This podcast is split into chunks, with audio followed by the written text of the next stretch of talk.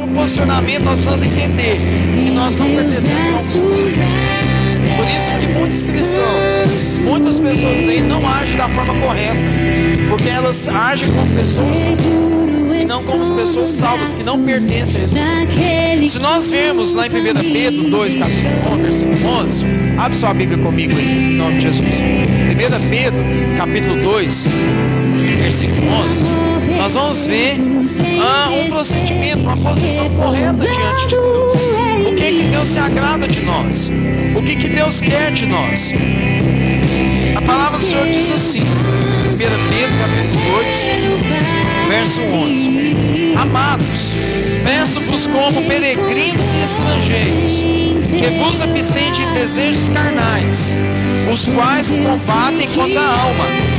O vosso procedimento aos gentios sejam corretos, para que naquilo em que falam mal de vós, como de malfeitores, observando as vossas boas obras, glorifiquem a Deus no dia da visitação. Ou seja, o apóstolo Pedro aqui ele deixa claro qual que é a nossa posição. Nós não pertencemos a esse mundo. Ele fala aqui de peregrinos e estrangeiros.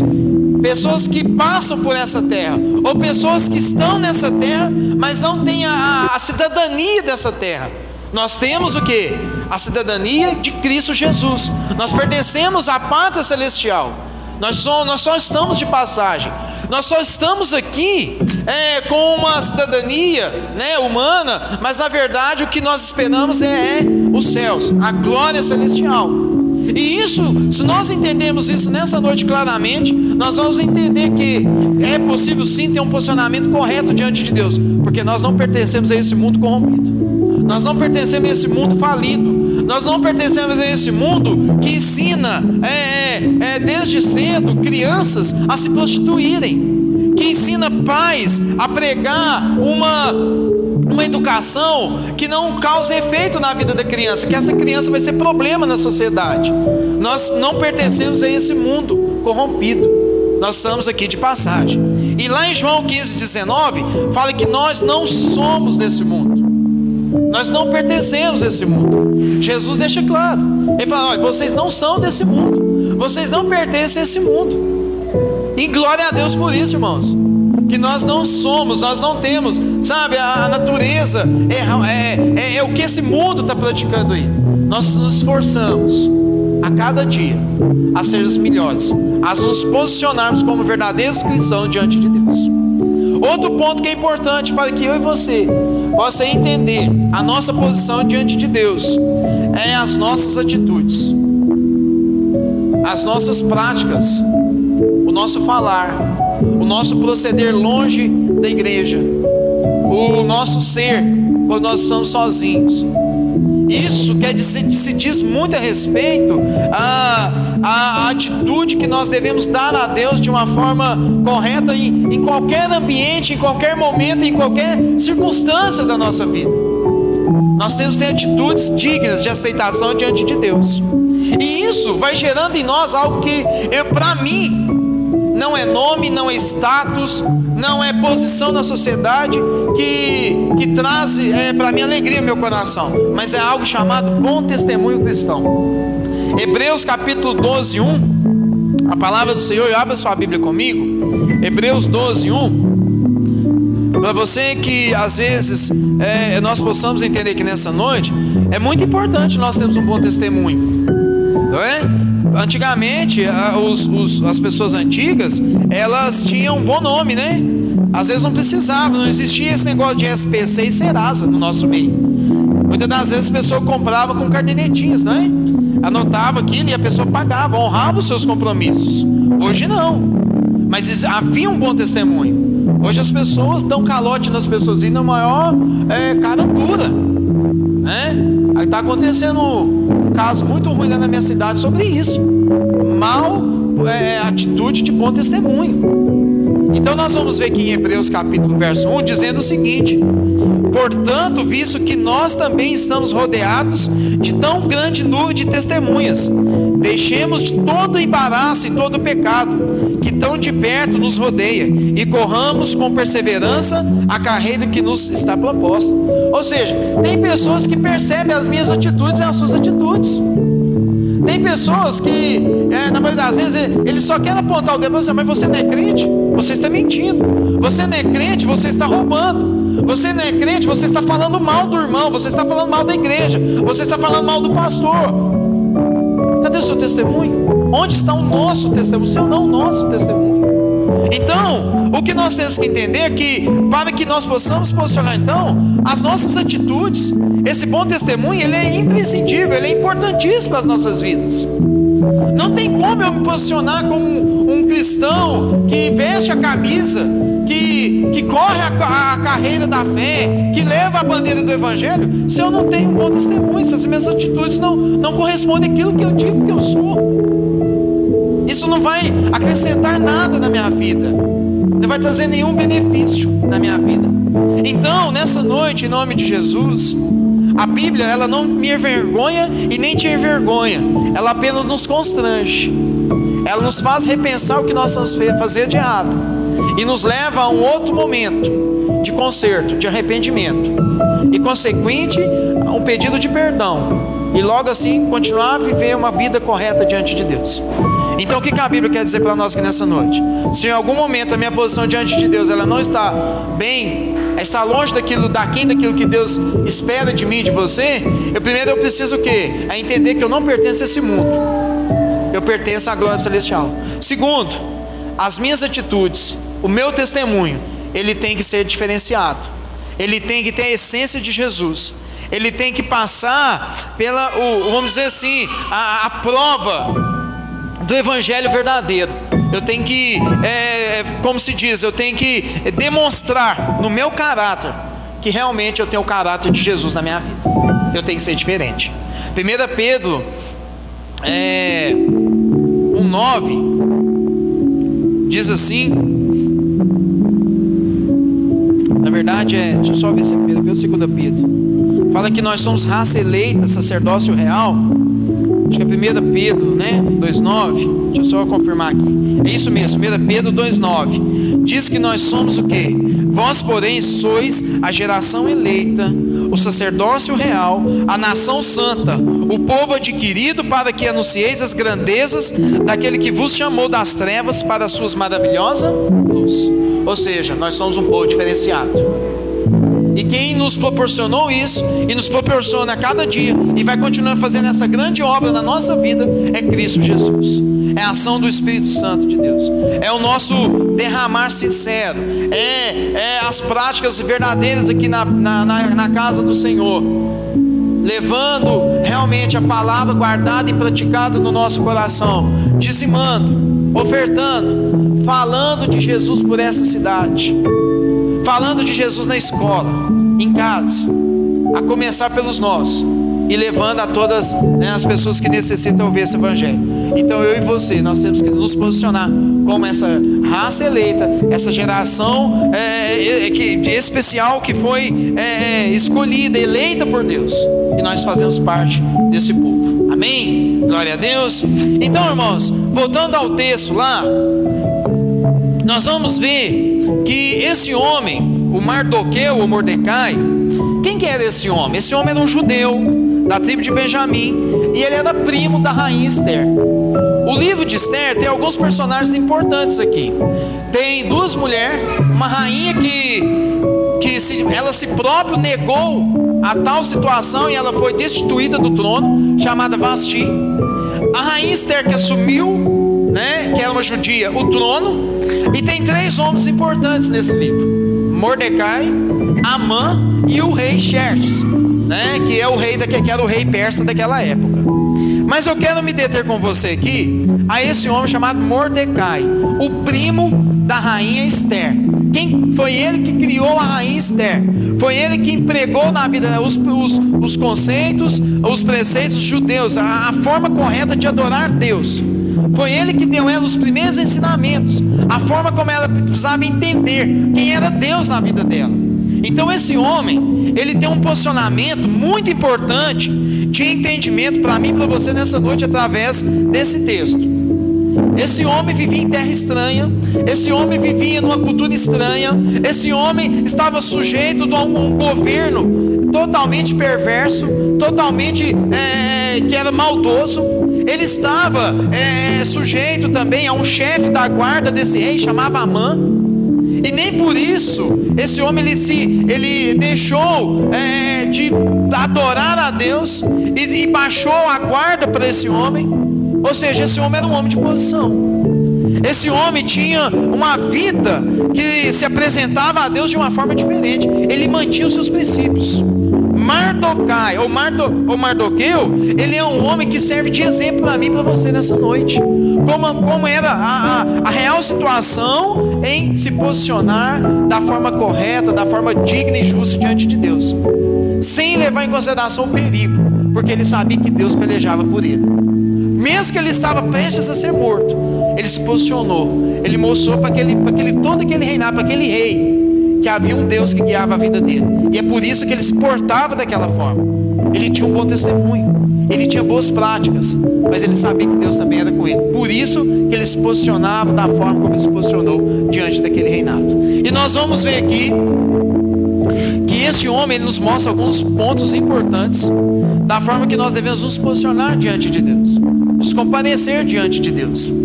E eu quero falar para você aqui, está lá em Esther 2,7. Nós vamos meditar um pouco nesse, nesse texto de uma forma bem rápida e simples. Esse homem, ele, ele teve uma atitude aí que ele não ficou só para ele, ele levou para a família dele também. Olha que interessante, Esther, capítulo 2, versículo 7. A palavra do Senhor diz assim: Mordecai tinha uma prima chamada Radassa, ou Esther, a quem criada porque ela não tinha nem pai nem mãe. Essa moça, que também era conhecida por Esther, era esbelta e formosa. Morrendo seu pai e sua mãe, Mordecai a tomara por sua filha. Esse homem, ele se posicionou diante de Deus em preservar a identidade de Deus na sua família mesmo em dias difíceis. Em meio a uma política corrompida, em meio a um governo perverso, ele não deixou de posicionar a sua vida e conduzir a sua família a esse posicionamento. Ou seja, o que nós devemos hoje como família? Pela fé em Cristo Jesus, mostrar para a nossa família, os nossos filhos, a nossa casa, que nós existe um Deus e que nós devemos manter um posicionamento santo, leal, reto diante desse Deus. Se o nosso filho às vezes não está aqui na casa do Senhor, se nosso irmão, nosso pai, nossa mãe, marido, seja o que for, nós não podemos perder a nossa posição para eles, porque o nosso Deus está maior, é nosso Deus que vai nos conduzir a vida deles a estar aqui conosco servindo a Deus. Então é necessário nós nos posicionarmos. E posicionar, levar a palavra de Deus para o nosso lar. Posicionar a ensinar as nossas crianças, o mais simples que seja, os ensinamentos simples, básicos, primários de Deus sobre a vida dessa criança. Interessante que esse homem, ele ensina a Esther o que era realmente servir a Deus, a ter misericórdia, a ter piedade. Esse homem ensina Esther a ter sabedoria diante de um governo maldoso, de um mundo corrompido. Talvez as pessoas hoje podem ter inteligência, achar que são espertos demais, mas o que mais falta no nosso meio hoje são pessoas, são pessoas mal instruídas em sabedoria. Sabedoria é diferente do que conhecimento. Sabedoria é a capacidade que Deus nos dá para vencer adversidades muito complicadas. E somente Deus pode nos conceder isso. E esse homem posicionou em identificar em Esther, em posicionar Esther.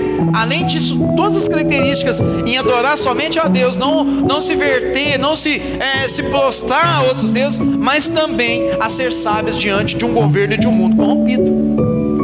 Mordecai professou isso na fé de Esther. Ele não apenas criou dando arroz com feijão, dando leite, não. Ele ensinou os princípios da palavra de Deus, do seu povo, da igreja uh, para aquela moça, para a rainha Esther. Então nós precisamos entender que nós devemos nos posicionar em preservar a identidade, a nossa identidade, a identidade cristã na nossa família. Quer ter uma família vitoriosa?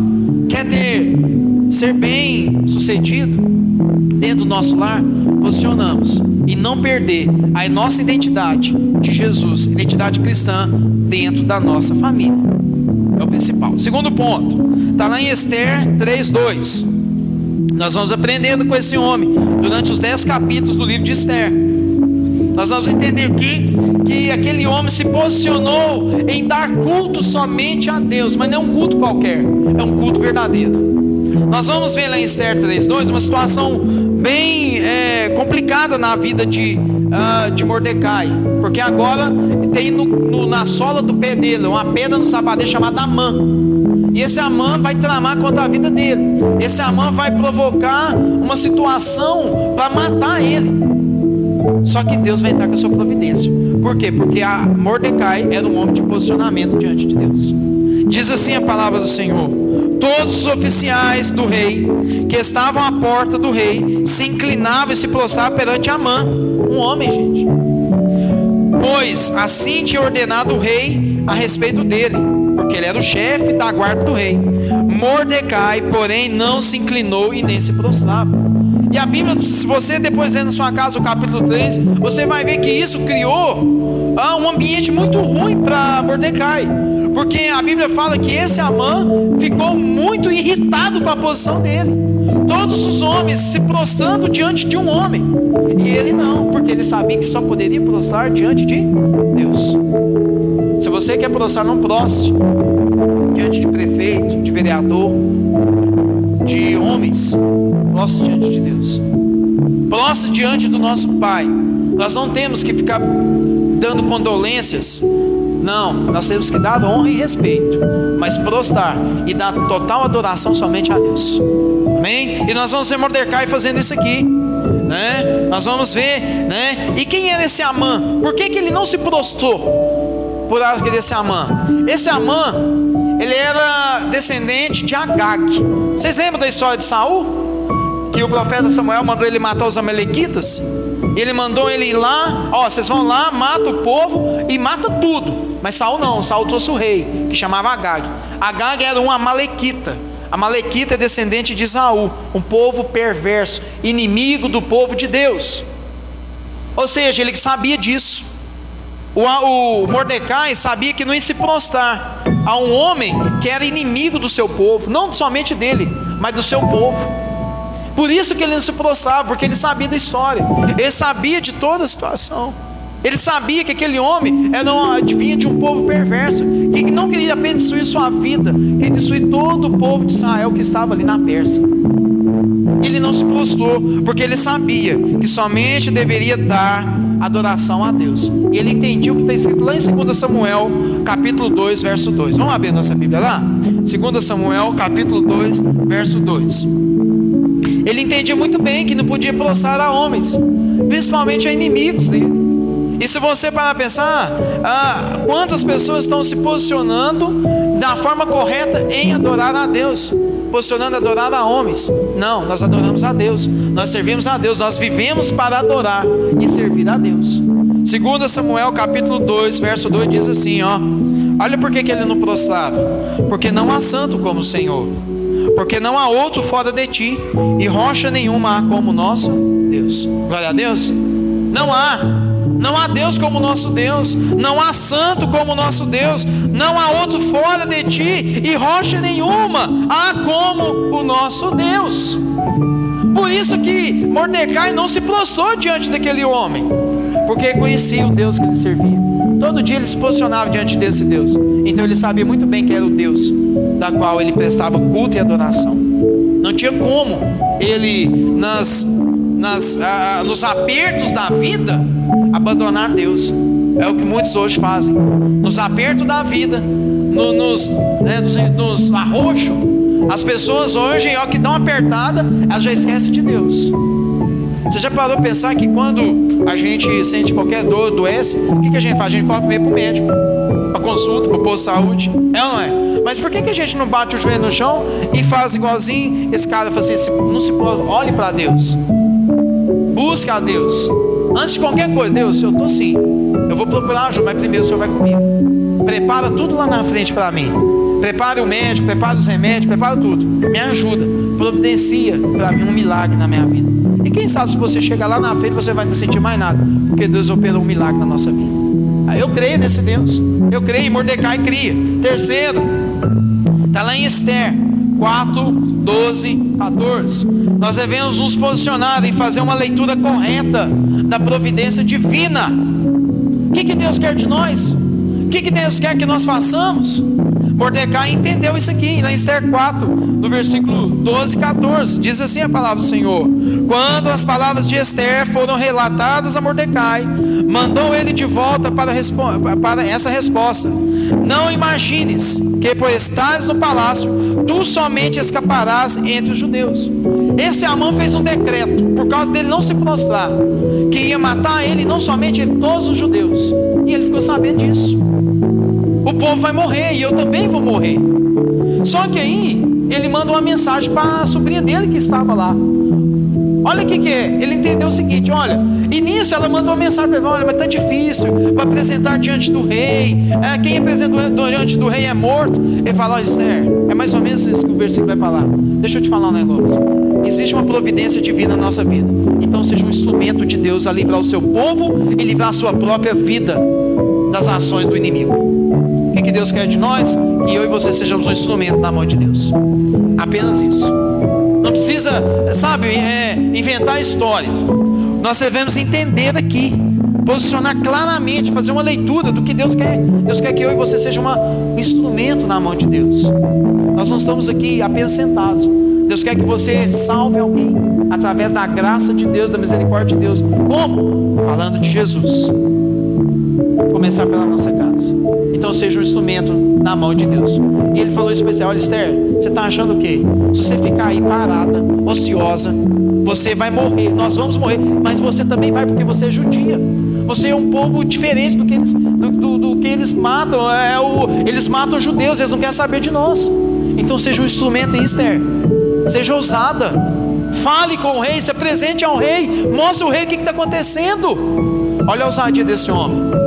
Ele induziu aquela moça, ainda inexperiente, a ser um instrumento de Deus no ambiente do inimigo. Por isso que a Bíblia fala que nós somos luz do mundo e sal da terra.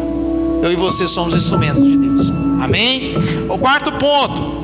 Nós devemos nos posicionar e sermos respostas da providência de Deus. Agora Deus quer que eu e você responda alguma coisa para Ele através do nosso posicionamento. Nós temos que ter um resultado para Deus. Nós vamos fazer, mas aí, o que, que nós vamos Nós temos que dar um resultado para Deus. Esther capítulo 5, 9, 14. Diz assim a palavra do Senhor: Saiu Amã naquele dia alegre e de bom ânimo, mas vendo Mordecai à porta do rei, e que não se levantava nem se mostrava temor diante dele, Amã encheu-se de furor contra Mordecai. Amã, porém, se conteve e foi para casa, mandando chamar os seus amigos, Azeres e sua mulher Gabava-se Amã a glória das suas riquezas, da multidão dos seus filhos e de tudo que o rei tinha engrandecido e de como tinha exaltado sobre os príncipes servos do rei. Disse mais Amã: A própria rainha Esther, a ninguém fez vir como o rei ao banquete que preparou, senão a mim. E também para amanhã estou convidado por ela juntamente com o rei. Tudo isso, porém, não me satisfaz, enquanto vi o judeu Mordecai assentado à porta do rei Disseram-lhe Zeres, a mulher do Amã, e todos os seus amigos: façam uma forca de 50 côvados de altura, e pela manhã peça ao rei que nela enforque Mordecai. Então vai alegre com o rei ao banquete. E essa sugestão agradou a Amã, que mandou construir a forca. Olha que interessante. Agora, Amã estava numa situação muito complicada. Porque a Mordecai porque esse tal de Amã agora já tinha feito até a forca para matar ele. Só que Deus vem usar de misericórdia com esse homem por uma atitude que ele teve lá em Esther capítulo 2, 21, 22, quando ele estava à porta do palácio e ele escutou dois homens falando que iria matar o rei. Então ele dá, um, ele dá uma, uma situação de falar para Esther: Olha, Esther, eu fiquei sabendo que tem dois homens que vão se levantar com o rei e vai matar o rei.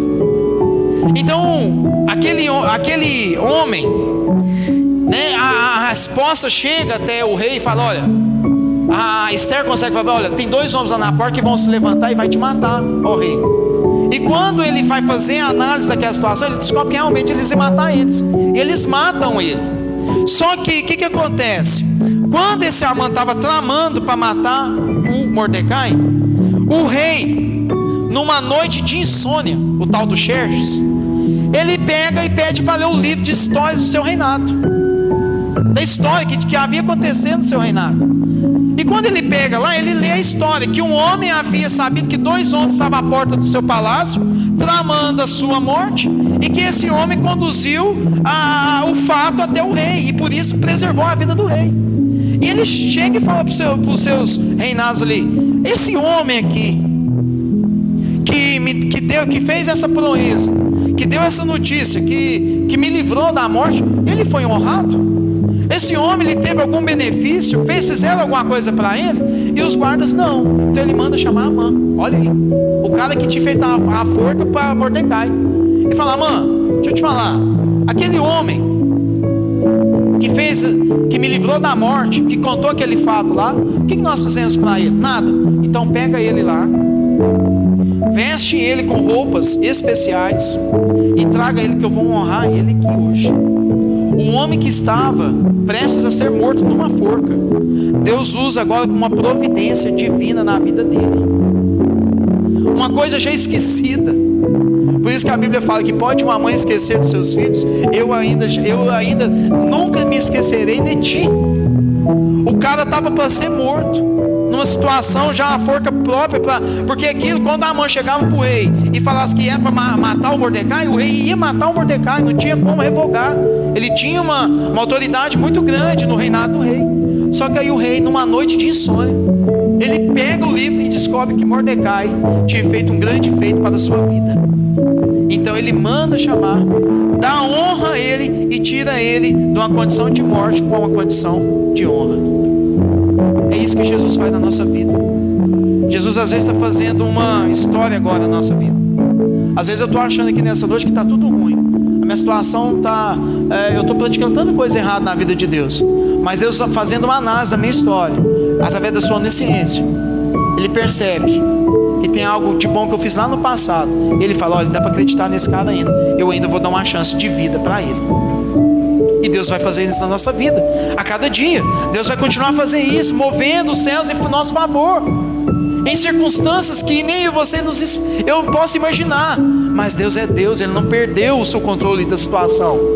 Deus continua nos dando vida, mesmo em situações difíceis, onde que não existe mais chance. Deus continue agindo na nossa vida em nosso favor. E por último, eu quero deixar para vocês aqui que nós devemos nos posicionar em deixar um legado cristão nos dias de hoje. Irmãos, nós não estamos aqui brincando de ser crentes. Nós não estamos aqui apenas para sermos bonzinhos. Lá vem o crente bonzinho. Lá vem o gente boa. Não. Nós temos que deixar uma marca, um, um rastro aqui na terra. Um legado. Assim como Jesus deixou o seu sangue vertido naquela cruz e hoje nós temos esse legado na nossa vida. Nós temos que deixar um legado também. Nós temos que fazer alguma coisa. Muitos cristãos foram mortos, deixaram um legado para que eu e você hoje pudesse estar aqui de uma forma livre, adorando a Deus.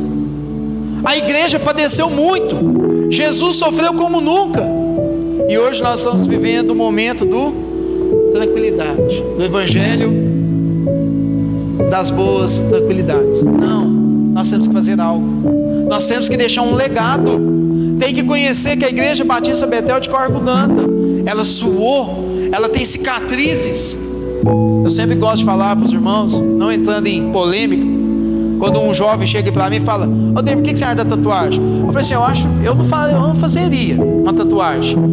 Agora, se você quer fazer, começa pelos mesmos cristãos.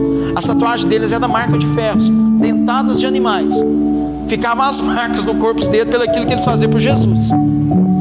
Ou seja, nós temos que deixar marcas nos dias de hoje, legado nessa terra. Nós não podemos passar aqui como crentes passivos. Nós temos que ser mais ousados na fé. A Bíblia fala que sem ousadia nós não entraremos no Santo dos Santos, na verdadeira presença de Deus. E sem ousadia nós não vamos, sabe, povoar os céus com almas para Jesus. Amém? E qual foi o legado desse homem? O legado desse homem é que ele se tornou ainda mais reconhecido por Deus e mais ainda honrado perante os homens daquele, daquela nação pecaminosa. Em Esther 9:4. Olha aqui como é que ficou a situação desse Mordecai depois dessa toda essa situação. Diz assim: Mordecai era grande na casa do rei, a sua fama se espalhava por todas as províncias, e o homem Mordecai ia se tornando cada vez mais poderoso. Lá no versículo 10, no capítulo, versículo, no capítulo 10, no versículo 3, a palavra do Senhor diz assim: O judeu Mordecai, ou seja, o homem de Deus, o povo de Deus, o judeu, ou seja, o povo escolhido por Deus, a nação santa, a geração eleita, aqui chamado Mordecai, foi o segundo depois do rei Suedo. Grande entre os judeus, estimado pela multidão de seus irmãos, porque trabalhou pelo bem-estar do seu povo e procurou a prosperidade de todos os judeus. Qual foi o legado daquele homem? A Bíblia fala que os judeus eles mataram todos os povos perversos daquela época, inclusive todos os familiares de Amã. Ou seja, naquela nação santa, eles demonstraram a grandeza do poder do, de Deus e o que o povo de Deus pode fazer na terra. O legado daquele homem não foi só para ele honrarias, mas ele se lembrou dos seus, entendendo que a igreja, nos dias de hoje, não é somente o pastor, não é somente a liderança, não, é o corpo. Eu posso fazer tudo o que eu quiser, mas eu não posso deixar de vocês. Eu posso estar aonde eu estiver, mas eu não posso deixar de onde eu vim, de onde eu sou e para onde nós iremos. Porque nós somos um corpo, nós somos a igreja de Jesus. Então começamos pelo legado, a entender. Podemos sim ser honrados perante, eh, perante os homens, mas eu prefiro ser reconhecido de Deus como homens e mulheres que se posicionam corretamente e da forma certa que agrada a Deus. Glória a Deus. Amém? Coloque-se de pé em nome de Jesus. Amém? Esse homem traz para nós várias implicações, várias que, é, questões que nós podemos aplicar na nossa vida, a começar a realmente a nos posicionar verdadeiramente diante de Deus. Amém? Feche seus olhos em nome de Jesus.